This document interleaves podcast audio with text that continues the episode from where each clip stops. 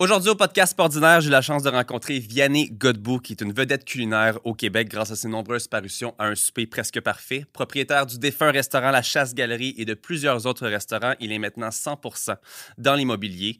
Il nous parle aussi de ses problèmes de santé reliés à l'obésité. C'est une entrevue à ne pas manquer. On a eu une merveilleuse heure d'entrevue avec lui. Bon épisode.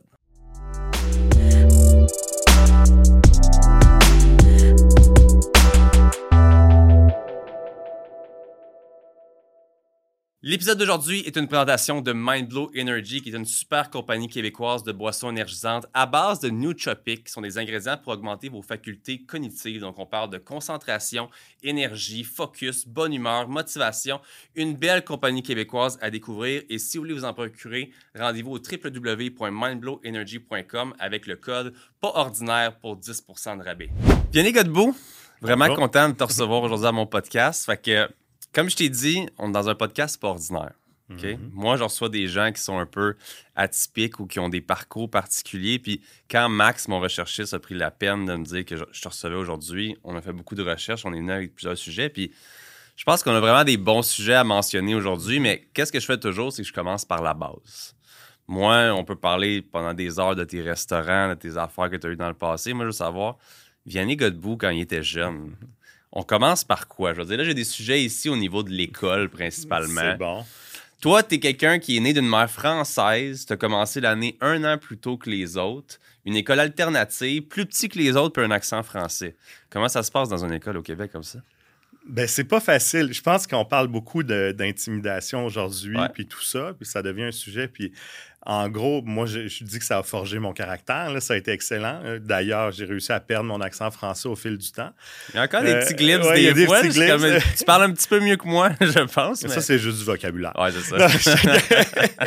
mais euh, ouais, ben, tu sais, c'était une école où il y avait peu de lignes directrices, tout ça. C'est sûr que moi, euh, j'en garde pas des souvenirs fantastiques, mais à quelque part, ce qu'on vit ou ce qu'on subit euh, peut aider à contribuer à ce qu'on devient. 100 Donc, euh, j'ai fait le choix de ne pas vivre de traumatisme ou rien. Puis, tu sais, j'ai eu deux, trois. je pense j'ai eu deux, trois occasions de sortir traumatisé de situation. Puis, en, toute franchise, moi, j'ai l'impression que c'est toujours de rebondir, de se construire autour de tout ça. Fait que c'est pas je, veux dire, c'est pas une période dramatique de ma vie, mais j'ai jamais aimé l'école euh, particulièrement. Surtout, je dirais que normalement, on aime la cour d'école, c'est notre cours préféré. Moi, c'était pas le cas. Dans... Puis, tu sais, en plus, je suis arrivé, euh, j'étais le premier qui savait lire dans la classe. Tu sais, j'avais vraiment tous les, facteurs possibles pour, pour, taper sur les nerfs des autres. je comprends ça. Puis quand on dit une mère française, est-ce que toi, es né au Québec? Moi, je suis né au Québec, euh, dans le même coin que toi, dans le fond, dans les Laurentides. Ouais. Euh, j'ai été élevé au lac encore jusqu'à ce que je commence l'école. Vu que j'étais né en novembre, j'ai eu une dérogation. Euh, ne faites pas ça pour vos enfants. Après 4 ans, c'est ça? Ouais. c'est pas cool d'arriver en maternelle ou en première année avec un an de moins que les autres. Fait faites pas ça à vos enfants, tout Ma le monde. fille a, 3 ans, puis on disait est-ce qu'on la rentre en pré-maternelle? Puis on a dit non. ben, pas, pas, encore, on parle l'année prochaine. Mais on s'est dit, ouais, une bonne idée. ouais, Euh, cheers. Cheers, by the way. Super content de te recevoir. Ben, euh, mais ma fille, on parlait de ça, puis j'étais comme prématernelle, non, on va avoir tellement le cadre scolaire toute notre vie. Je me disais, laissons-la vivre, laissons-la à la garderie, puis continue de manger du sable. fais, ce que tu as à faire, amuse-toi, puis après ça, il y aura l'école assez mm-hmm. longtemps. D'habitude, c'est beaucoup plus le fun d'être le plus grand de la classe que le plus petit. Je, je, laisse ça comme ça, mais en, théorie, euh, dans un monde sans pitié, les enfants sont à peu près les, êtres humains les plus sanguinaires de la Terre. Donc, en toute franchise, c'était mieux d'être le plus grand. C'est la jungle.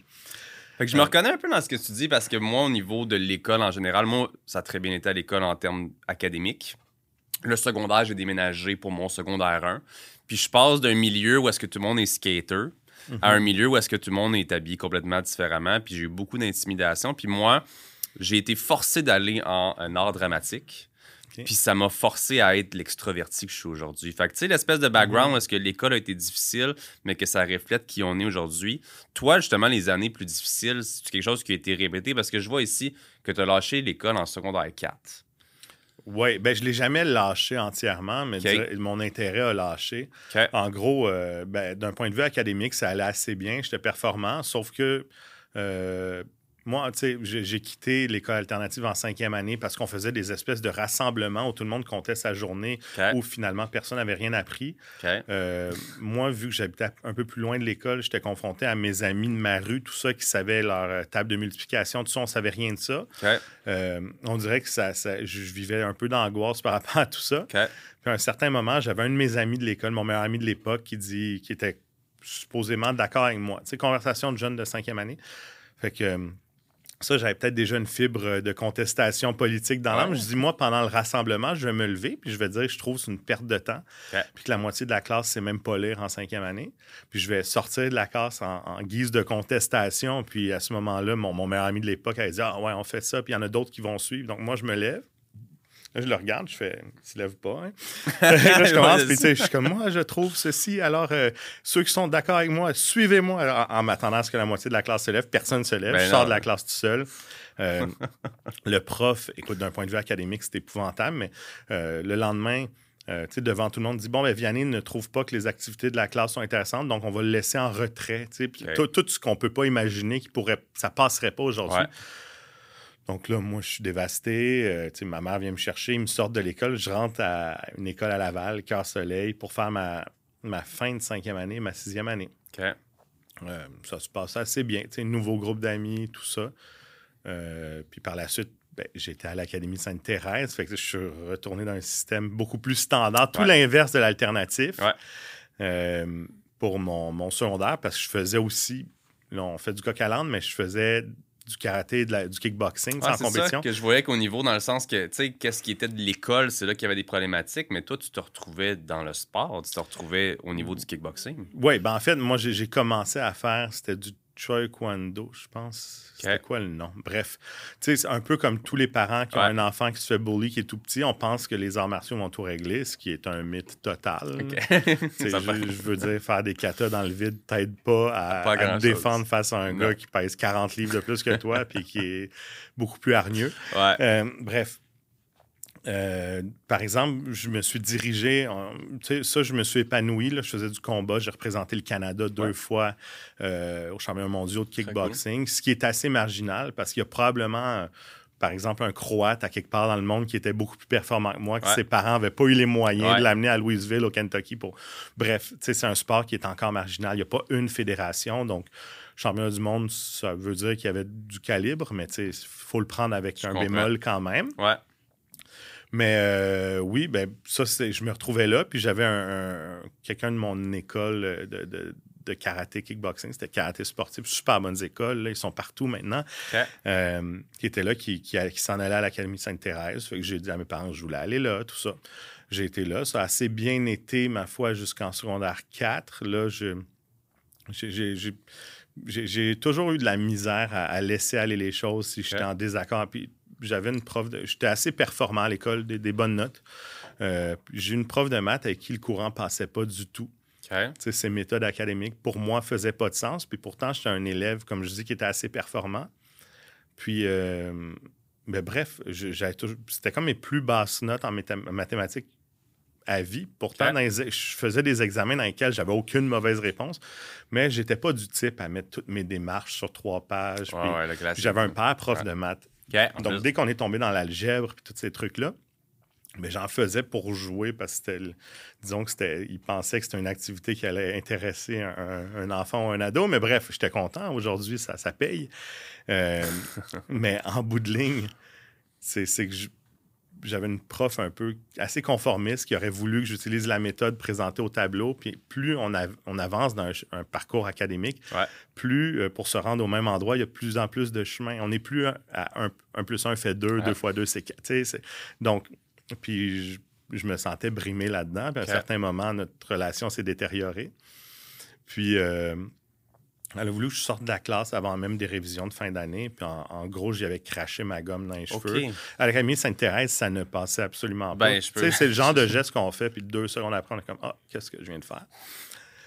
Je sais pas quelle académie aurait plus laissé passer, que, mais je comprends. Ben, avec les histoires qu'on entend du public, tout ça, c'est pas des choses que les profs se font lancer aujourd'hui. Fait... Aujourd'hui, ouais. Mm-hmm. Dans le temps, c'est peut-être autre chose. Non, c'est ça. Ça passait pas du tout. Donc, écoute, euh, ça a été mon dernier jour à l'Académie Sainte-Thérèse.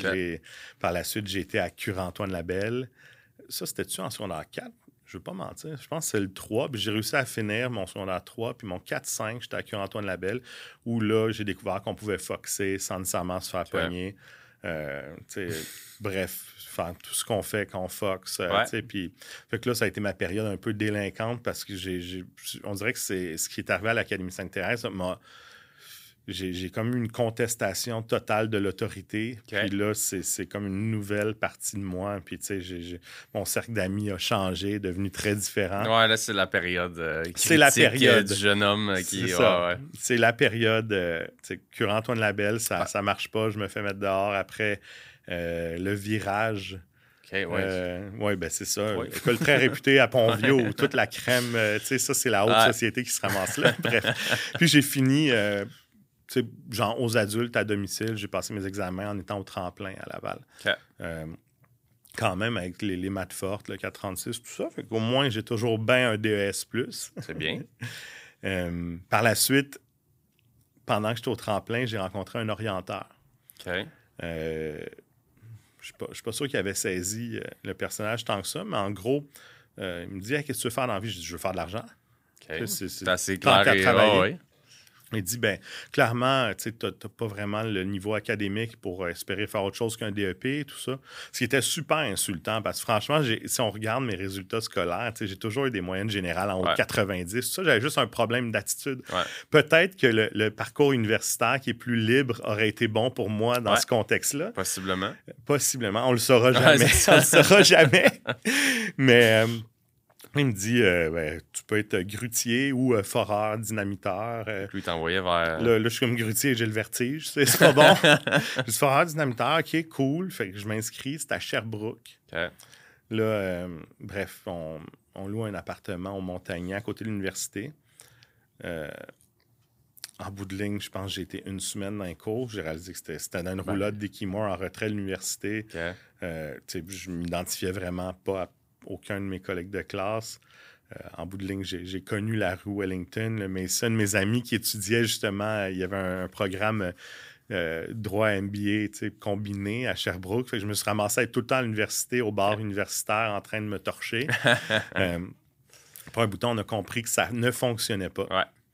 Fait qu'au retour, euh, j'ai expliqué à mes parents que j'étais malheureux et que je voulais revenir et que ça ne marchait je pas. ça. Euh, je me sentais seul et désemparé. Euh, donc là, c'est comme une période plus difficile, un peu d'instabilité, que tu sais pas nécessairement mhm. vers où tu t'en vas comme choix de mhm. carrière. Puis de ce qu'on a comme note, là, c'est tu aurais été vers les auditions pour l'école de l'humour. Je les ai faites. OK. Puis ça, ça part de où? dans le sens, je vois le personnage, je vois un petit mhm. peu qu'est-ce qui s'est passé au secondaire et autres. D'où ça vient l'espèce d'envie de on passe de se faire mhm. proposer d'être foreur à aller faire les auditions pour l'école de l'humour. Ben, encore une fois, no clue. Mais tu sais, j'étais quand même quelqu'un qui était. Euh, malgré moi, j'aimais faire du théâtre. J'étais le gars qui était performant en impro. Euh, tout ce qui était euh, exposé, les exposés oraux, ça se passait super bien. J'étais à l'aise. Puis Bref, par exemple, je ne sais pas pourquoi j'ai pensé. C'est sûrement mes parents à un moment donné qui me trouvaient drôle, comme tous les parents trouvent leurs enfants drôles, et intelligents, et beaux, et bons. et tout, euh, Qui ont. Je, ça, avec le temps, j'ai vraiment de la misère à remémorer d'où ça vient, mais j'avais 18 ans. on n'est pas sur une grande période de remise en question. Là. Je, suis quand même jeune. Je ne suis pas dans la trentaine euh, chez mes parents. Là. Euh, Bref, j'ai fait les auditions, j'ai écrit un texte. Je me souviens que c'était un texte sur le suicide, puis tout ça. Ouais. Déjà un sujet assez. ouais, c'était assez lourd déjà. Puis ça avait été catastrophique. Puis je réalisais que je consommais pas assez d'humour, puis tout ça. C'était comme euh, une idée plus qu'un projet dans ma tête. Ça n'a pas fonctionné. Puis en même temps, euh, mes parents avaient vendu leur maison. On était rendu à Fabreville, dans ce temps-là, à Laval mes parents ont vendu pour aller vers le domaine Varnard, Mirabel. Je te disais que j'habitais euh, littéralement dans le sol de mes parents. Ouais. Et puis, Puis en fait, c'était même pas cette maison-là. Parce que quand j'ai commencé de courtier, j'habitais dans le sous-sol à Laval. Fait que c'était la maison de leurs amis qui étaient retournés habiter en France. Ils avaient géré un peu la vente avec un courtier du coin. Puis là, je demandais à ma mère, tu sais, le monsieur, combien il fait pour faire ce qu'il a fait, tout ça? J'étais comme, OK, c'est quand même beaucoup. Fait que là, euh, je comme, ça prend quoi d'un point de vue scolaire pour être euh, agent immobilier affilié à l'époque? C'était ça le terme. Euh, là, on regarde. Je dis, ben, je, vais aller faire les cours. à l'époque, c'était les, permis étaient donnés dans des boîtes de Cracker Jack. C'était quoi, genre cours du soir? C'était pas l'OASIC, c'était dans le temps, qu'on appelait l'archaïque déjà à l'époque. Et puis, euh, c'était un cours de trois mois. Le matin, euh, en retrait encore dans une Christie de roulotte. Au cégep, j'étais condamné à étudier dans des roulottes d'Ikimor. Au cégep euh, Saint-Jérôme, tu sais, ben, c'est pas vraiment une roulotte, c'est un pavillon à côté. OK. Fait que je passe l'examen. Ça a super bien été. Je me souviens que moi, j'ai dû le repasser là, pour pratiquer maintenant. Puis l'examen, le premier que j'avais passé dans le temps, nous donnait une licence commerciale. Tout, on pouvait tout faire. Puis je l'avais passé en moins de 30 minutes, genre 26 minutes. C'était des choix de réponse. J'ai été le premier à sortir, puis ça avait fonctionné. À l'époque, j'ai... C'est là que je suis devenu courtier, en gros. Puis euh, j'ai commencé à travailler chez Remax 2001. Puis euh, qui, était, qui était à Laval. J'avais 19 ans, on était en 2004. Puis on s'entend que j'avais pas de. J'avais vraiment pas un réseau qui était en, phase pour acheter des maisons. Là, je suis sûr que c'était pas une période comme la COVID non plus en ce moment. Ça devait être un autre univers.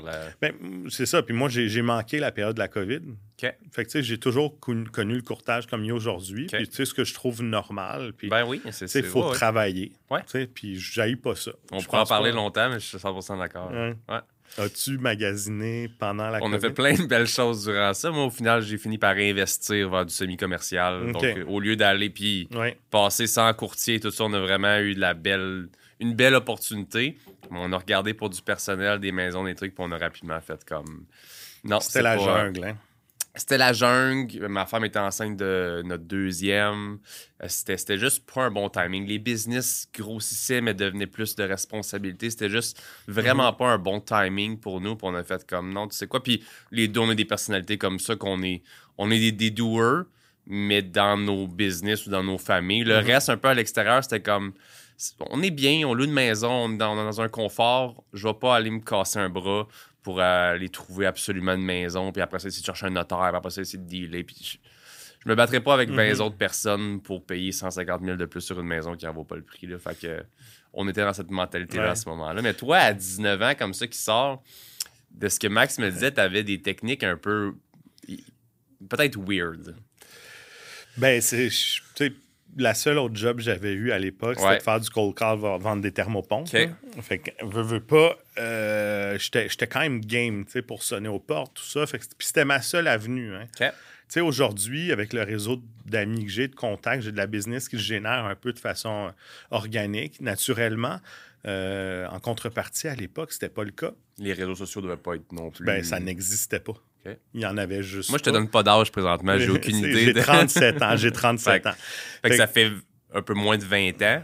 Ouais. Fait que je sais qu'à ce moment-là, Facebook était zéro. Il n'y avait pas de Facebook. Euh, on venait d'avoir l'Internet par câble, okay. à peine. Je veux moi, je sortais de l'époque des modems où le téléphone ne fonctionnait plus. Puis j'avais un Blackberry dans les poches, oh, peut-être même pas. Là. Ouais, parce que je pense que j'ai connu la dernière année du BlackBerry étant un peu plus jeune. Fait que, je, je, replace un peu les années, mais justement, mm-hmm. sans toutes les techniques que les courtiers ont aujourd'hui, ce que tu je dire rely en anglais, pardon, tu allais vers du cold call, c'est ça? Ben, totalement. C'était complètement une autre façon de travailler. On avait aussi là, des, des, des folders pour, euh, pour euh, rely sur le cold call. mais j'avais mes filières dans le coffre de mon auto. Là. Puis, tu sais, c'était quand même anxiogène. J'avais tous les documents physiques. Puis simplement, si par exemple j'avais une maison à vendre qui était à une heure de route, parce que je prenais ce qu'on voulait bien me donner à l'époque. Mais une simple contre-offre ou juste pour exclure le sofa dans les. Tu sais, il fallait que je prenne mon charge, j'aille faire signer physiquement un document. Fait que, franchement, aujourd'hui, on l'a assez facile. c'est un autre, euh, ça a changé un domaine, carrément. Puis, ben oui, ben, je faisais du porte-à-porte, puis moi, je regardais dans mon secteur d'un, il n'y avait pas du proprio rien. Les gens qui voulaient vendre par eux-mêmes achetaient une pancarte au dépanneur à vendre, puis ils mettaient ça devant chez eux. C'est fou, hein? C'est ah, comment ça Ils plantaient la pancarte. moi, pendant le jour, quand je voyais qu'il n'y avait pas d'auto dans, dans, les allées, euh, j'enlevais les pancartes des gens puis je plantais les miennes. OK. Euh, si je faisais ça aujourd'hui, je, je sais même pas si je devrais dire ça, mais it is what it is. Ça fait assez. C'était pas l'OASIC, c'était l'ACAIC. C'est pas mon problème. mais en gros, je faisais ça, j'avais 19 ans. Puis là, les gens appelaient complètement furieux tu sais, au bureau. À l'époque, les gens appelaient au 625-2001, Remax 2001, tout le monde. Puis euh, là, j'avais un message, tu sais, Vianney rappelle telle personne, pas content. Là, de toute façon, il fallait que je les rencontre, il fallait que je Ouais. leur redonne leur pancarte. J'étais parti avec. My God. Donc là, ah, ben, à quelle heure vous êtes là? Ah, Attends, viens dessus. Tu sais, bref, c'était comme on peut s'attendre, une réaction de quelqu'un qui est un peu outré. Fait que j'y allais, puis là, j'étais comme, écoutez, je suis super jeune, je comprends que ça vous inspire peut-être pas confiance, mais je suis prêt à tout, je veux absolument vendre votre propriété. Il faut que quelqu'un me donne une chance dans la vie. Euh, j'ai des couilles grosses comme ça. S'il vous plaît. Puis, tu sais, j'avais un taux de succès en toute franchise. J'ai au moins inscrit une dizaine de maisons comme ça. Comme ça. Euh, peut-être sur une cinquantaine, puis il y en a 40 qui souhaitaient ma mort. Ouais, c'est ça qui. Sauf que, mais tu sais, n'importe qui qui fait du cold call, de la prospection, sait qu'un ratio de 1 sur 5, c'est inespéré. Ça n'existe pas, c'est c'est très bon. astronomique. Ouais. Euh, gigantissime. Tout ce qu'on veut. Bref, donc, euh, ça fonctionnait jusqu'à temps que ma, ma directrice d'agence me dise Vianney, il faut vraiment que tu arrêtes. T'es jamais arrivé sur place avec un auto de police qui t'attendait. hein? Non, mais je pense Chanceux que ça, on pareil. était, on était quand même dans une autre époque. Ouais. C'était plus cowboy. Là. Je, je pense pas que. Tu sais, aujourd'hui, quelque chose de à peine comparable à ça passerait pas. Ben non. Mais tu sais, après, il y a des gestes, je pense, qui sont beaucoup plus euh, coûteux pour les clients. On, on a eu une mauvaise presse là, récemment, mais bref, ça, c'est un autre sujet. Ouais. Sauf que, je veux dire, moi, je- c'était, c'était ballsy, c'était peut-être un peu cowboy, mais après, je, je faisais pas de mal à personne. Mais bon. Fait que là, malgré tout ça, dans le sens, malgré, grâce à, à tout ça, Mm-hmm. tu finis par être recru de l'année. Ouais, ben j'ai eu une année étonnante, tu sais, pour un petit jeune. Puis, C'est ta première année? ah, c'était ma C'est comme première ça que ça année. marche, recrue, Ouais, ben, comme- d'habitude, euh, si ça fait sept ans, t'es plus une recrue. Je comprends, mais t'as-tu un trois ans recru ou Non, c'est ta première, année. Puis, tu sais, c'est un titre. euh, chaque bureau, tu sais, je pense que on, va se dire les vraies choses. Là, tout le monde reçoit un trophée à la fin de l'année. Puis, tu sais, on cherche pourquoi. Puis, c'est pour encourager tout le monde. Parce qu'on paye quand même des frais d'agence. Pour, pour un, un bureau là, de courtage, Ouais. c'est sûr que. Après, tu sais, il y, a- il y a des agences qui ont une vision différente, comme celle où je suis aujourd'hui, où il y a un processus de sélection. Ouais. Mais la majorité des agences généralistes, le seul but, c'est d'être une usine à frais d'agence. Donc, quelqu'un va se présenter qui ne parle pas français ni anglais, qui n'a aucune notion de rien. Ouais. euh, qui, bref. Puis, on- il va quand même se faire dire que c'est la prochaine superstar de l'immobilier, puis qu'il va réussir et tout Ouais. ça. Parce qu'en bout de ligne, jusqu'à temps qu'il s'endette et que ça ne fonctionne pas, il va payer des frais mensuels. Ouais. Euh, il va des fois avoir des pénalités pour sortir de son contrat. Fait que ça reste que c'est un peu plate, là, ce que je dis, sauf que tu sais, qu'on me prouve le contraire. Je suis pas toujours convaincu que quand on explique à un nouveau courtier à quel point il va réussir euh, à l'intérieur, peut-être que c'est pas vraiment ce que le dirigeant d'agence pense. Je le vois surtout comme si c'est tellement différent, encore une fois, d'aujourd'hui à, à- avant. euh, Encore là, Mhm. que la période qu'on a eue là, mais comme, tu sais, les gens en ce moment, ça pleut, les courtiers. tu sais, Mhm. D'un bord, on peut dire que c'est un problème, mais de l'autre côté, tant mieux ça de la job. Mais tu sais, on peut le voir qu'en ce moment, c'est un petit peu le contraire. C'est les gens qui pensent que c'est le milieu à aller vu la. J'aime pas dire la facilité, mais on dirait que c'est ce que les gens voient comme si c'est une facilité de rentrer dans ce milieu-là puis de faire de l'argent dès le lendemain. Tandis que dans le passé, on dirait justement qu'il y avait cette. euh, je veux dire, l'éthique de travail qui était automatiquement reliée à, à- à grind. Il faut, faut, faut que tu ailles chercher Mhm. tes leads, il faut que tu ailles chercher tes portes. Faut... On dirait qu'aujourd'hui, les gens sont prêts à, à ouvrir une ligne puis penser qu'ils vont avoir des appels back-to-back. tu mais je pense qu'on retombe.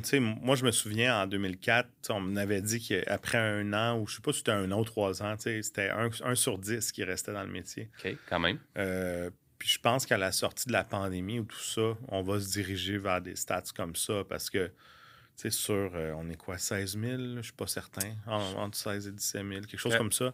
Au Euh, Québec? Ouais. Je en toute franchise, je suis pas convaincu que c'est la grande majorité qui arrive à payer son hypothèque Ouais. avec euh, les revenus qu'ils font. Puis c'est sûr que pour des courtiers qui font ça de façon professionnelle, puis tu sais, qui, qui s'impliquent réellement, euh, tu sais, puis ça, peut devenir compliqué. Quelqu'un qui a deux autres jobs en plus d'être courtier, c'est plate pour le client souvent. Parce que moi, je vais faire une demande d'information, j'ai pas de réponse, ça prend. finalement, j'ai une réponse à 8 heures le soir. comme, c'est pas, pas, de la faute des gens, mais est-ce que c'est réellement le service qu'on a le goût d'avoir de la part de son courtier? moi, si, j'avais un bien à vendre, je dirais, ben moi, je suis occupé, j'ai une job, je veux pas m'en occuper, je vais je vais me servir d'un système qui va me permettre d'avoir un plus grand bassin d'acheteurs et d'avoir des meilleurs résultats de vente mais c'est aussi pour pas m'en occuper. Ouais. Fait que si j'ai un courtier qui a les mêmes horaires de travail que moi dans une autre job et qui s'en occupe en sideline, est-ce que je suis gagnant tant que ça? Je comprends. Il y, a ça. Puis, euh, c'est sûr que si on regarde ces, ces courtiers-là qui sont appelés à disparaître, s'ils prennent deux, trois inscriptions qu'ils font gratuitement pour leur tante ou leur soeur à chaque année, mais le bassin pour ceux qui comptent faire ça et qui le considèrent comme une carrière et un, et une profession réelle. Ça, reste que ça affecte quand même. Mais après, regarde, tout le monde a le droit d'essayer n'importe quoi. Puis il y en a peut-être qui pensaient que ça serait un sideline qui se sont avérés être excellents puis qui réussissent. Fait que moi, je suis content que la porte soit grande ouverte pour tout, tout le monde. Mais après, il faut quand même avoir un, certain niveau de sérieux et d'implication. Parce que sinon, ça devient pénible pour tout le monde à l'intérieur d'une transaction euh, quand on n'arrive pas à rejoindre les, les, fameux coursiers irrejoignables. Là, ah, je n'ai même pas imaginé. Oui. Ben, ça, c'est problématique. Mais bon, on revient à 2004. Ouais. euh, ben, c'est ça, ça a assez bien été. Ben, je travaillais fort. Puis, tu sais, j'étais comme all-in là-dedans. Puis, euh, j'ai vendu éventuellement une maison qui était la condition pour acheter un condo neuf au groupe Cholette. Euh, sur Saint-Martin, c'était deux tours beige là, qui s'appelait le Martingale. Et puis, euh, entre-temps, j'avais beaucoup échangé avec le vendeur du groupe Cholet. Ça faisait un an qu'ils ne vendaient pas leur maison, c'était conditionnel, tout ça. Puis moi, je l'ai vendu, je pense, en deux semaines. On s'entend qu'on on brague tout le temps avec ces choses-là. Des fois, c'est un concours de circonstances, ah c'est un bon timing. Ah ouais. Faut, c'est le fameux j'ai vendu en trois jours. Ben, il y a des produits qu'on sait qui vont sortir vite parce que les gens sont réalistes. Puis, puis en partant des gens qui fixent un prix dans les normes et réalistes par rapport au marché vont avoir des bons résultats rapidement, vont nous faire bien paraître, mais ils vont souvent sortir gagnants également par rapport aux gens qui sont complètement déconnectés par rapport à la valeur de leur bien immobilier. Euh, ça aussi, on le voit en ce moment, right?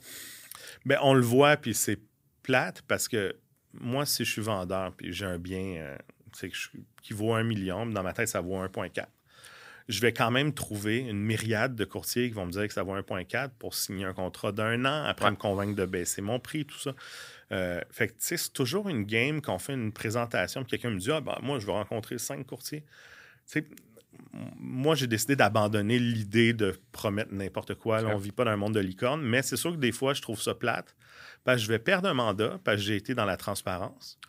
Euh, la personne va finir par avoir une entente avec quelqu'un qui a promis la Lune. Mm-hmm il est sous mandat attaché parce que c'est un contrat qui est irrévocable. Tu sais, ce courtier-là va, mentionner que son contrat est irrévocable. J'ai pas besoin de le faire, moi. Les gens veulent pas canceller parce qu'on donne l'âge juste, puis on répond. Ils sont pris là-dedans. En bout de ligne, tu vois des baisses de prix à répétition. Leur projet se réalise plus tard qu'ils voudraient. Tu sais, ça prend huit mois. En bout de ligne, ils vendent à peu près au prix ou en bas du prix euh, de l'évaluation que je leur avais donné. Puis là, je me dis, coudon, j'aurais est-ce que j'aurais dû y aller puis les signer un an puis faire... sauf que c'est de l'énergie, puis je pense qu'on dort mal quand on fait ça. Tu sais, qu'on donne l'heure juste, ça, ça, se passe bien, c'est plus le fun. L'honnêteté, transparence, c'est toujours une belle, euh, de, belles qualités. Oui, puis c'est payant. Ouais, en plus, c'est payant. Oui, c'est ça. je suis sûr que oui. Si on. tu sais, je, je sais qu'on pourrait en parler pendant des heures, mais moi, je veux aussi qu'on aille aborder un peu ton, ton, ton, passé de restaurateur. Ben oui. Parce que moi, quand j'ai vu ton visage, quand que Maxime m'a présenté ton profil, je t'ai reconnu de l'émission qu'on mangeait beaucoup, hein? Euh, un souper presque parfait. Ouais. Tu as eu trois passages à un souper presque parfait. Quatre passages. Ouais. Ça, comment ça. Moi, je veux qu'on fasse un petit retour sur comment, premièrement, tu as décidé d'aller là-bas, mais je veux aussi qu'on parle un peu comment ça se passe un studio, comment ça se passe un mm-hmm. enregistrement, un affaire comme ça. Fait à la base, quelle bulle t'es passé par la tête d'aller à un souper presque parfait? Ben, vu mon parcours de courtage immobilier, tout ça, j'étais le premier de ma gang d'amis à avoir un condo où c'était le fun de faire des soupers, écouter le hockey, recevoir tout ça. Fait que je recevais toujours mes amis chez moi.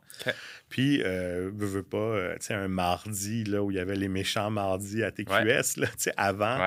Euh, ben, c'était V, clairement. C'était pas TQS, parce que tu peux presque parfois commencer à V. Ah, TQS, c'est loin. Là. tu vois que je suis vieux. Là, je, je l'ai connu aussi. mais je m'aide pas, je m'aide pas. Mais on écoutait Super Presque Parfait, on trouvait ça super drôle. C'était un vent de fraîcheur là, au début. C'était quand même très cool.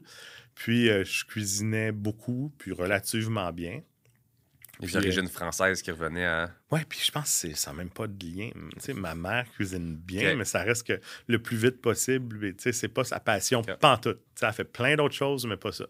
Euh, puis euh, ben, à ce moment-là, je me suis... il y a un de mes amis, je me souviens plus qui exactement, mais je pense que c'est Mathieu euh, Courtemanche. C'est Barbier. Ça, On a été coloc. C'est un ami d'enfance. On a grandi sur la même rue. puis lui, il m'a inscrit en cachette.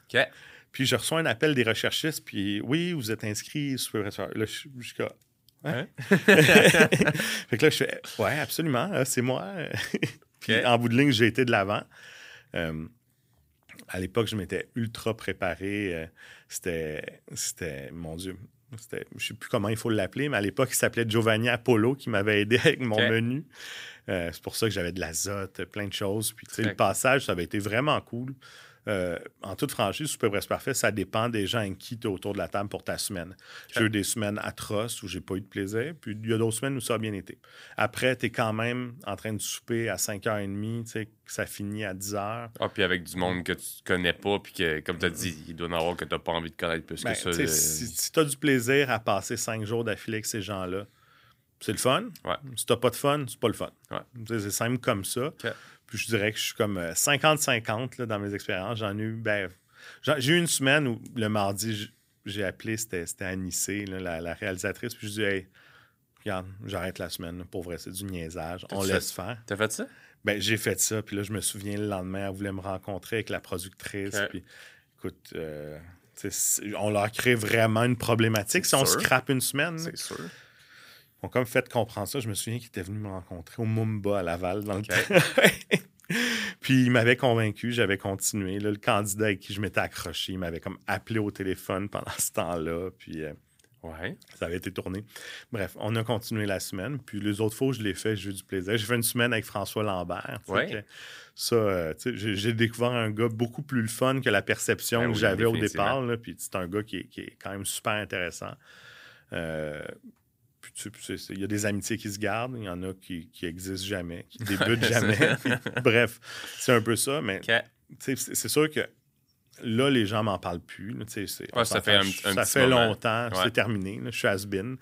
Euh, mais au début, c'est sûr que, surtout les premières saisons, l'émission était beaucoup plus écoutée d'après moi qu'aujourd'hui. Ben, la TV tout court, je pense. C'est un autre sujet qu'on préparait longtemps. Comme, on s'entend que le monde se tourne vers le streaming et compagnie. on avait ça. Mais là, tu en fait, tu te fais inscrire une première fois. Les trois autres, tu es contacté? Oui, ben c'est qu'il y avait un choix du public. Il y avait le spécial avec tous ceux qui avaient eu les meilleures notes. Puis après, il y a eu l'ultime choix du public. Je pense que c'était après un certain nombre de saisons. C'était comme un choix all around. C'est quand même cool. Ben, c'était quand même cool. C'est valorisant. comme tu as confiance en, tes, en tes skills. Ben, tu sais, si on regardait, ben, en toute franchise, si on regardait qui était autour de la table, c'était clairement pas les skills culinaires qui avaient primé. Tu sais, c'était. En fait, c'était on va réunir le plus de gens qui vont se chicaner le plus possible autour d'une table. c'est souvent ça. Euh... Faut du drama quand même un peu. Là. Ben, tu sais, des semaines où ça se passe trop bien. nous, il y en a eu autour de la table, on mangeait, on parlait pas. Puis à un moment donné, ils font comme couper, OK, là, là. Parler de, politique. Ben, il y, a quand même un peu, un peu stagé quand même. En ben, fait, pas, ils vous mettent pas des réponses dans vos bouches, mais ils vont vous mettre dans des lignes directrices si c'est pas. Ben, tu sais, il y, y, a une job de réalisation qui est faite. Après, moi, quand j'entends quelqu'un se justifier parce qu'ils ont, ils ont, mal passé à la télé en disant Ah, c'est le montage, ça. Non. Ce que tu as dit, tu l'as dit. dit. Ils t'ont amené là-dedans, t'as mordu. moi, ça arrivait des fois, ils étaient comme là, tout ça, t'en penses quoi? Puis j'étais comme, ben, j'ai pas de commentaire. J'étais comme, tu me feras pas dire ce que tu veux que je dise. parce que, tu sais, c'est. Puis j'avais quand même ce, ce de un, deux conseils. Soyez super gentil avec l'équipe de tournage puis la, réalisation, la réalisatrice, parce que c'est eux qui vont déterminer votre image. quand ils viennent chez vous, genre, faites-les pas chier. Puis, deuxio, euh, ben, sais, oublie jamais que tu es toujours filmé. Puis ça, je pense qu'il y en a. Il y a des gens qui oublient complètement. Ouais, quand je vois des gens pour essayer de gagner 1000 pièces, donner des 5 à tout le monde, je suis comme, oh mon Dieu, c'est tellement triste. C'est tellement une vitrine puis un moment de montrer qu'on est fair dans la vie Ouais. puis tout ça. fait que, Ah, puis juste le pas. En tout cas, le passage, l'expérience, ça- dans, mon œil à moi, vaut plus que le 1000 Je comprends la réalité de chaque personne qui est différente, mais je veux Mhm. dire, si tu relies réellement sur cette émission-là pour. Je veux dire, le prix en argent, il est cool si tu le gagnes, mais tu devrais pas le faire juste pour ça, on s'entend. Tu sais, avec les C'est soupers pas, que je euh, faisais, là, la plupart du temps, je te dirais que je partais under, même si je Tu gagnais. perdais de l'argent. J'étais pas là pour le prix. là. Le prix, il allait peut-être. euh, Fait que ça, c'est tu payes. Ça aussi, c'est une information que tu payes tes soupers. Ben, c'est sûr que clairement, puis on le voit, ben, on a un budget. Là. Je pense qu'il nous donne comme aux alentours de 300. Ok, je quand sais même. plus le montant. Puis le, le mais surplus, c'est toi. il, y en a clairement que tu vois qui se gardent 200 dans les poches. Puis, euh, ben, moi, de l'autre bord, souvent, là, que j'accueillais au champagne, whatever, la première bouteille que je papais, ben, je, je venais de détruire le budget en partant. puis, j'essayais de faire des beaux accords mes vins, puis je servais des produits fins, puis tout ça. Fait Très cool. là, c'est. Très cool. Fait qu'après ça, dans le sens, toi, à ce moment-là, tu as été, ben, en fait, t'as été propriétaire de la chasse-galerie. C'est ça qu'on va Ouais. parler un petit peu. Euh, si on se met un petit peu dans le time frame ou autre, là, est-ce que tu es déjà restaurateur quand tu vas à l'émission? Est-ce que. Fait que tu fais Au- l'émission. Au, dernier passage, j'avais le restaurant, mais les gens ch- cherchent souvent une connotation claire entre Super Parfait puis le resto. Ouais. Puis, Il y en a, à, à- à part d'aimer la bouffe, il y en a pas. moi, quand j'étais enfant, je voulais pas être policier ou pompier. Je voulais être propriétaire d'hôtel. C'était mon rêve. C'est cool. Après, j'ai fait de l'immobilier parce que tout le monde me disait que la restauration, c'était un milieu de fou où tout le monde perdait de l'argent, il n'y avait pas une scène à faire. OK. Ces gens-là n'avaient pas parti- complètement tort. Mais bref. Euh, sauf qu'à un certain moment, j'étais. veux, veux- t'sais, Écoute, euh, je faisais de l'immobilier depuis mes 19 ans, j'avais rien connu d'autre. Ouais. Ça allait assez bien. t'sais, Le monde disait, ah, l'immobilier, ça roulait plus, c'est pour ça que tu as fait. J'étais comme, non, ça allait, mais j'étais complètement blasé. Puis, tu sais, moi, je pensais qu'il y avait des, des métiers plus. Aujourd'hui, je te dirais que c'est le plus beau métier du monde, ce que je fais. Il y a des phases de nos vies aussi, là, je veux dire. C'est ça. Tu sais, là, tu as vécu ça. Fait que là, à- en quelle année tu ouvres la chasse-galerie? Puis sous quelle. Qu'est-ce qui se passe un peu? Qu'est-ce qui se passe autour de ça? Écoute, ça devait être en 2017, 2016. euh, Parce que, petit disclaimer, question. je n'ai pas eu la chance d'y aller. Je devais y aller à, à quelques euh, occasions. Mm-hmm. Je n'y suis pas allé, fait que je n'ai pas vécu cette, euh, Ben expérience. écoute, t'as manqué quelque chose. Ton Je sais. invité de la semaine dernière aimait beaucoup amener des futures conquêtes euh, au comptoir de la chasse Monsieur Henner? Ben oui, c'était un des réguliers. Bon. on avait vraiment du fun, mais c'était un resto assez gastro. On, on faisait des techniques plutôt euh, internationales slash françaises avec des produits locaux Ouais. dans une atmosphère décontractée. C'était des menus fixes, plusieurs services. La- la- toute la vaisselle était artisanale en poterie. Donc, euh, tu sais, c'était assez cool. C'était une belle période de ma vie, mais tu sais, drainante là, totalement. Moi, c'était un rêve que j'avais. T'étais-tu le classique propriétaire présent? J'étais tout le temps là. J'étais tout le temps le là. classique propriétaire de Ouais, puis j'étais tout le temps là comme un, un vrai viking à être assis, à me gonner des shots de Calvados euh, dans le gorgeton à tous les soirs de ma vie. OK. Euh, fait que, tu sais, c'est ça, j'ai toujours une, une propension au party assez forte. Là, je dirais que je le créais, puis j'avais Ouais. l'opportunité de le créer tous les soirs de ma vie. C'est quelque que- chose qui a pu créer, euh, je vais pas dire conflit dans ta vie, mais dans le sens, tu sais, là, on rentre dans une atmosphère de party, on rentre dans tout ça. Est-ce que c'est quelque chose que, tu sais, tout le temps, ça go des affaires de ton côté, du point de vue, on peut parler personnel, on peut parler, tu sais, je veux dire, à ce moment-là, tu as la chasse-galerie. Qu'est-ce qui se passe à l'extérieur de la chasse-galerie? Puis est-ce que, justement, ce, ce mode de vie-là, un peu plus, euh, on va l'appeler olé olé, euh, crée des problématiques? Est-ce que euh, euh, c'est une période comment pour toi à ce moment-là? Ben, tu sais, j'ai, des fréquentations qui durent jamais trop longtemps. Tu sais, j'enchaîne les, les conquêtes, ça va. Euh, mais sinon, tu sais, j'ai l'impression que tout est sur pause à part la vie du restaurant. C'est vraiment ça. Puis, c'est vraiment drôle parce que la, la nuance entre.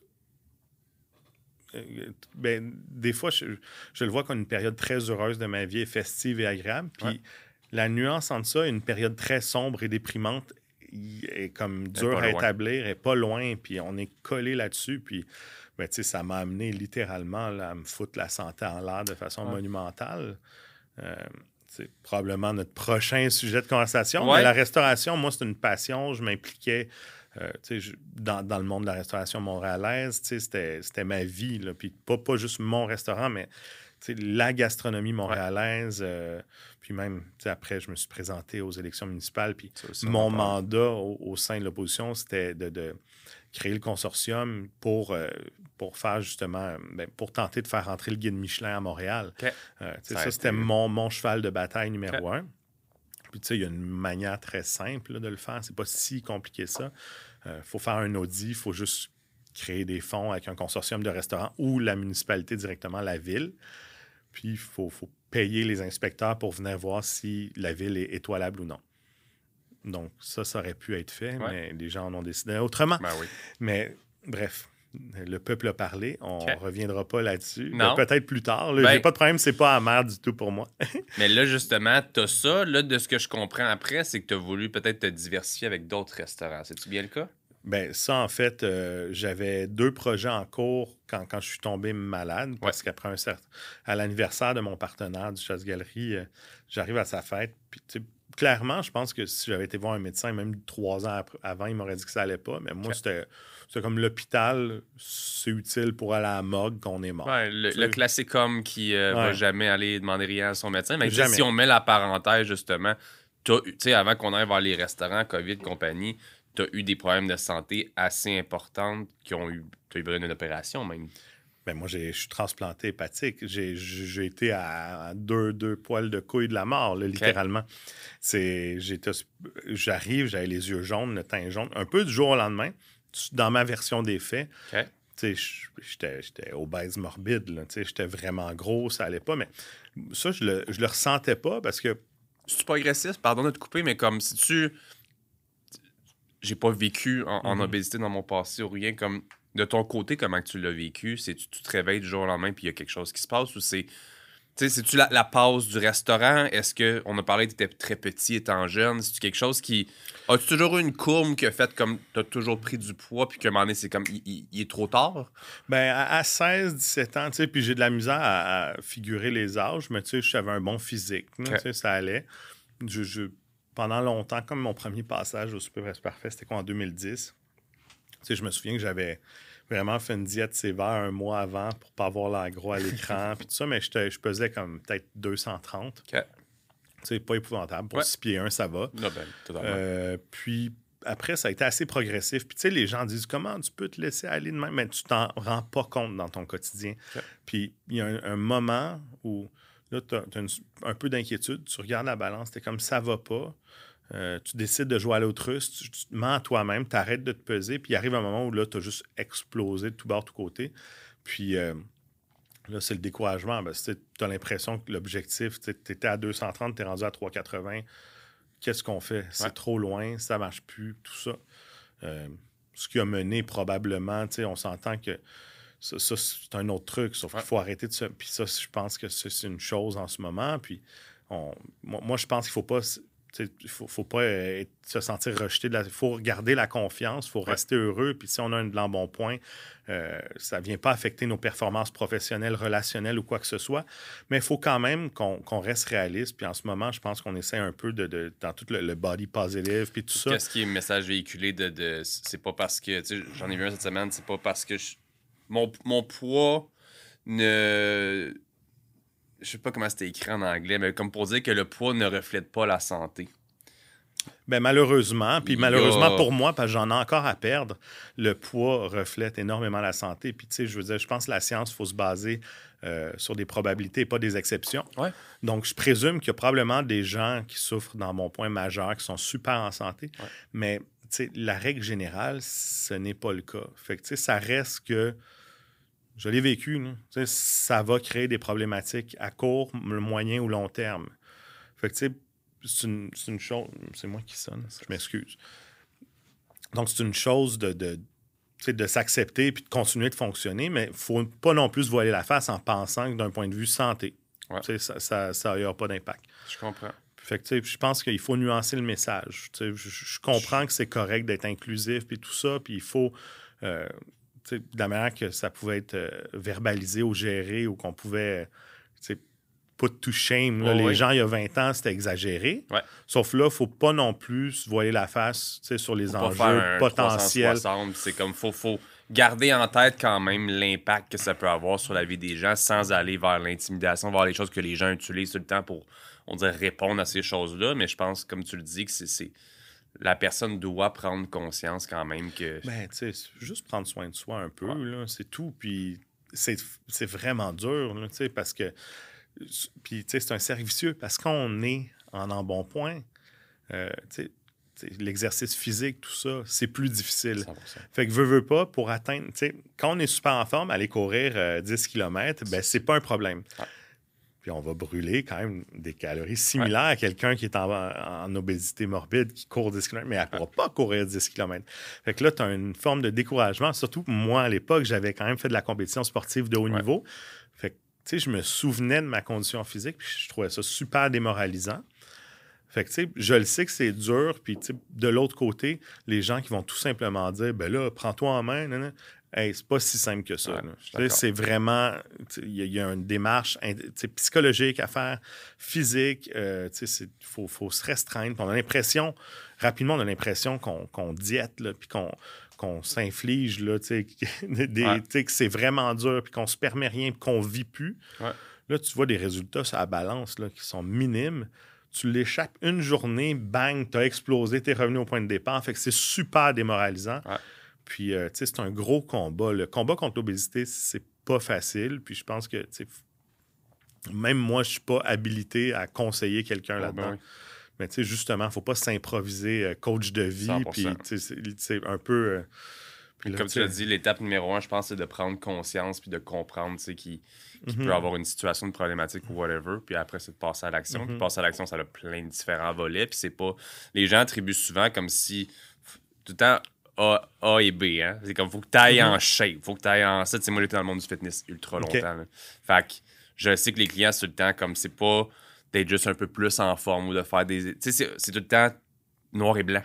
Tandis que les gens peuvent juste prendre des, une mise en action qui est juste progressive de manger un peu mieux, prendre telle bonne habitude, telle mauvaise habitude, on l'enlève, bouger un petit peu plus. Comme être en santé, ça passe pas par dès le lendemain, il faut que tu fasses un 360. Ça mhm. passe par des prises de décision constantes, mais progressives. Fait qu'il y a mhm. beaucoup de gens qui se mettent trop de pression avec ça, puis qui, justement, des fois, peut-être arrivent peut-être au point où tu en étais, puis qu'on dirait qu'il n'y a pas de. Mhm. a pas de retour ou il n'y a pas rien, mais des fois, c'est juste une petite chose par-ci, une petite chose par-là, puis une enchaîne, puis un moment donné, tu te réveilles, puis peut-être que là, tu as atteint tes objectifs parce que c'est pas tout le monde qui a les objectifs d'avoir un six-pack ou d'avoir l'affaire de même. Comme on se met beaucoup de pression sociale, beaucoup de pression visuelle parce qu'on se compare à Instagram, compagnie.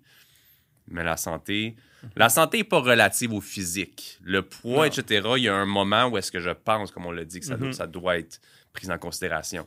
Mais non, il n'y a pas de poids ou de. Tu sais, on s'entend que depuis moi, on ne sera jamais le même poids vu vraiment la grandeur, mais dans le sens la physionomie, tout ça. Mais ça n'a pas nécessairement d'impact sur un et l'autre qui est en santé. Ou... Ben, on voit les culturistes euh, qui performent mondialement, qui meurent à, 45 ans. Là, Puis ça reste que c'est un autre type de surplus de poids, mais ça reste, c'est du monde qui sont trop pesants pour leur charpente pareil. 100 fait que, On revient un peu à la même chose. Puis je pense que le jour où on se conscientise justement que c'est plutôt euh, inculquer des bonnes habitudes de vie au quotidien qu'à rechercher un objectif qui est réalisable ou faire un, un, turnaround à 360 degrés, c'est là qu'on va obtenir des résultats à, long terme. Je parlais à un de mes amis cette semaine, justement, qui est qui, qui, qui, s'est rendu le moment de se reprendre en main. Puis là, il me dit Ah, je vais faire le Hard 75. Tu sais, c'est quoi? C'est clair, mais pour le bénéfice des auditeurs, c'est s'entraîner quoi, deux fois une heure par jour? Deux fois une heure par jour, un à l'extérieur, un autre de ton choix. Je pense que c'est 3 ou 4 litres d'eau, c'est 45 euh, minutes de lecture. Tu sais, je veux pas dire n'importe quoi, mais c'est très drastique. Euh, pas de sucre, pas d'alcool. Tu sais, c'est tellement intensif. Puis moi, personnellement, je l'ai jamais fait. Puis je suis dans, le milieu, comme je t'ai mm-hmm. dit. Puis ça, ça, ne m'intéressait pas de m'infliger ça. Ou si j'ai des enfants, j'ai des choses, tu sais, je suis rendu ailleurs dans ma vie aussi. Je n'ai pas besoin de le faire pour me prouver de le faire, mais je comprends qu'il y en a qui veulent se repousser leurs limites. Mais d'un autre côté, quelqu'un qui veut se remettre en forme du jour au lendemain, c'est peut-être un peu trop drastique aussi. Ben, tu sais, c'est quand, quand tu t'adresses à quelqu'un qui fume deux paquets par jour puis qui, qui se fait livrer de la belle province pour toutes les lunchs de sa vie depuis dix ans, il y a des bonnes chances qu'il subisse un échec puis que ça, ça, ça devient... Ça démotive encore fait plus. L'idée, c'est le matin, là, prends les marches au lieu de l'ascenseur. Euh, va prendre une marche d'une demi-heure. Commence ta journée euh, avec un déjeuner comme qui existe, consistant et non euh, la, diète de construction, là, deux clopes, un, monster. fait que, d'accord. Mais bref, c'est un. Puis moi, après, tu vois, quand, quand j'ai été hospitalisé, j'ai quand même réussi à refaire des erreurs puis à retrouver le, me retrouver au même poids que j'avais avant. Fait que, tu sais, pourtant, je pensais que j'avais changé et tout ça. Puis, mais je te dirais que la, pandémie. Moi, je suis sorti. Euh, puis la pandémie a frappé comme trois mois après, puis je me suis ramassé enfermé chez moi. Ben, mon système immunitaire était très faible. Fait que là, il fallait quand même que je prenne ça au sérieux. Mais tu sais, enfermé chez moi avec un frigo plein, puis rien à faire.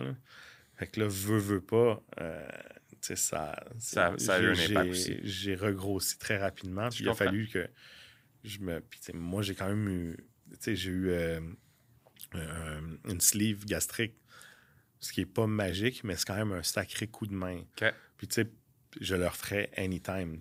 je me souviens quand j'en parlais aux gens, ils étaient comme après, tu n'arriveras plus à manger, fais du sport, ça va être correct. Hein. Non, si vous êtes en situation dans bon point, allez-y. Moi, c'est vraiment un head start, ça aide au bout. Puis, tu sais, là, je perds plus à cause de ça, mais tu sais, si on va euh, manger au resto ensemble, si je t'en parle pas, tu le sauras pas. Euh, mais tu sais, j'ai complètement stabilisé. Là, je suis comme sur un plateau. Tu sais, j'essaie encore d'en perdre au moins une trentaine de livres. Mais euh, c'est plus difficile, mais j'en prends pas. Tu sais, j'en prends pas. Là, j'ai complètement stabilisé. Fait que je suis assez content de ça, somme toute. Euh, mais ça, c'est un autre tabou. Tu sais, quand je parlais aux gens de me faire faire la sleeve, là, non, euh, tout le monde devient médecin soudainement et a, plein de références, puis mélange l'anneau avec le bypass, avec la sleeve. Tout le monde a des histoires, puis il faut juste arrêter d'écouter tout le monde, faire confiance au système et au processus. Là, je comprends ça. je suis très content de l'avoir fait. C'est une opération là, qui a. Ben, j'en ai subi des ah, pires, fait que j'étais pas nerveux. Mais, quasiment le soir même, j'aurais pu rentrer chez nous, puis la vie recommençait. Le plus dur, ça a été les trois semaines en diète liquide avant ça a été le plus dur de tout le processus. Ouais, non, ben, tu sais, t'es motivé, tu sais que ça s'en vient. Ben oui, oui, donc, euh, tu le fais.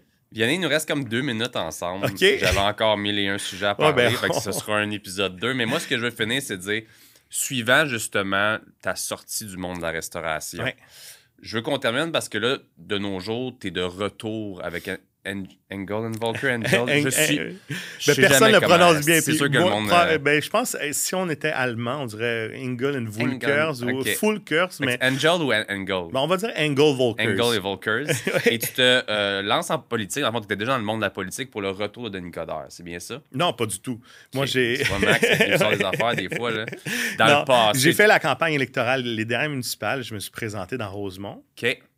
Qui était, on va se le dire, c'était un un arrondissement qui était perdu d'avance. Mais moi, j'avais eu des, mésententes avec l'administration municipale qui était en place euh, en sortie de COVID. mon restaurant était sur Saint-Denis. Euh, on avait une permission pour grandir notre terrasse, pour justement compenser avec la distanciation qui faisait je pouvais faire neuf clients par ah soir. ça n'a pas de sens. Euh, j'ai investi un montant X au-dessus de 10 000 pour faire une belle terrasse. Et j'ai reçu un mot de la ville euh, dans ma porte de restaurant collé qui disait qu'il fallait que je la, je la démonte dans ah. la prochaine semaine pour les travaux du rêve qui est l'autoroute de vélo. D'un, ça, je savais que ça s'en venait, mais je pensais pouvoir profiter de ma période. J'espère. Puis c'est surtout que je venais d'investir, comme beaucoup. Ça a démarré une chicane assez monumentale avec euh, la mairesse et ses acolytes. J'ai organisé une manifestation devant l'hôtel de ville. Euh, donc, l'opposition m'a approché. Puis j'ai dit, ben, tu sais, tant qu'à. Les bottines doivent suivre les babines. Fait qu'on va mettre la face sur le poteau. Je me suis donné à 100% Ça m'a créé un réseau de contacts qui est super. Euh, j'ai appris énormément là-dedans. Je m'attendais. J'ai tout fait pour gagner, mais j'étais un peu. C'était pas surprenant que je perde. Mais tu sais, j'ai été au front. Puis tu sais, c'est un peu ma façon de faire. J'y étais jusqu'au bout. Euh, puis ça coordonnait parce que moi, je devais refaire mon cours. Parce que j'avais, vu que je n'avais pas pratiqué l'immobilier depuis longtemps, j'ai dû repasser l'examen. J'ai encore un vieux permis de 2004. Je suis un nouveau bébé avec un examen. Ça fait quoi, deux ans que j'ai recommencé? Euh, même pas deux ans. Puis, euh, bref, quand, quand j'ai perdu, j'ai commencé le courtage pas mal après. Puis, je te dirais que ça me convenait. ça ne convient jamais de perdre, sauf c'est sûr qu'un salaire d'élu municipal versus des revenus de courtier qui performent. C'est deux mondes. C'est deux choses différentes. Puis les deux ne sont pas compatibles. Il peut y avoir un conflit d'intérêt clair. 100 J'aurais, j'aurais rempli mon mandat jusqu'au bout pendant quatre ans. Euh, mais le soir même, la défaite, pour vrai, j'étais démoli. J'aime pas perdre ben oui, vie normal, ben oui. Mais tu sais, je me suis quand même euh, ressaisi assez rapidement. Puis, tu sais, ça m'a permis d'avoir des entrées politiques. Je fais de la consultation pour des films privés, tout ça. Fait tu sais, aujourd'hui, je m'en tire très bien. Puis, franchement, je suis tellement à l'aise dans mon métier. Comme on n'a pas parlé de mon, courtage actuel, mais je suis dans le bon milieu, dans, dans le, le, le, courtage plutôt haut de gamme. moi, c'est un service très clé en main. Je ne je travaille pas avec une équipe ou rien. Les, les, gens, quand ils m'appellent, ils tombent sur moi, sur mon cellulaire. Si on fait une visite, c'est moi qui est là, c'est pas quelqu'un qui est courtier depuis deux minutes. Fait, puis en fait, chez, chez Angle Volker, c'est vraiment ça. C'est ça ben, le service concierge. Puis tu sais, c'est pas dans nécessairement le prix des propriétés ou tout, mais c'est plutôt dans le service qu'on donne et le niveau d'attention que, que, je pense que ce qui est haut de gamme, c'est plus le service que les propriétés moi, je peux avoir des, amis de la restauration qui me disent qu'ils veulent un chalet à 300 000 dans Laurentides. Ils vont me dire, ben là, tu es chez Angle, c'est trop petit pour toi. Je suis comme, ben non, c'est important pour toi, je vais t'accompagner euh, parce que je t'aime. Ça, ça va vraiment être ça.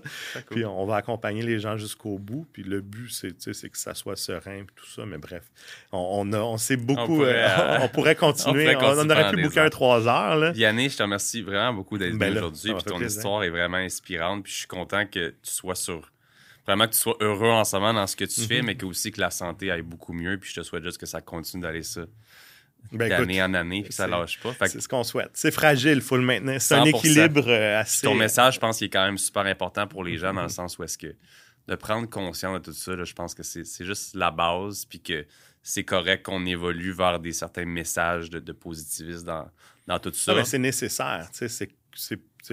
on avait besoin de ça. Puis il faut juste prendre une partie de tout ce qui se passe puis dire ça, c'est bon parce qu'il y avait des abus à un certain moment. Mais dans le fond, les extrêmes, là, ils se rejoignent d'un bord ou de l'autre. 100 Moi, je suis un extrémiste du milieu. Je, suis, euh, je te comprends à 100 fait Je te remercie beaucoup.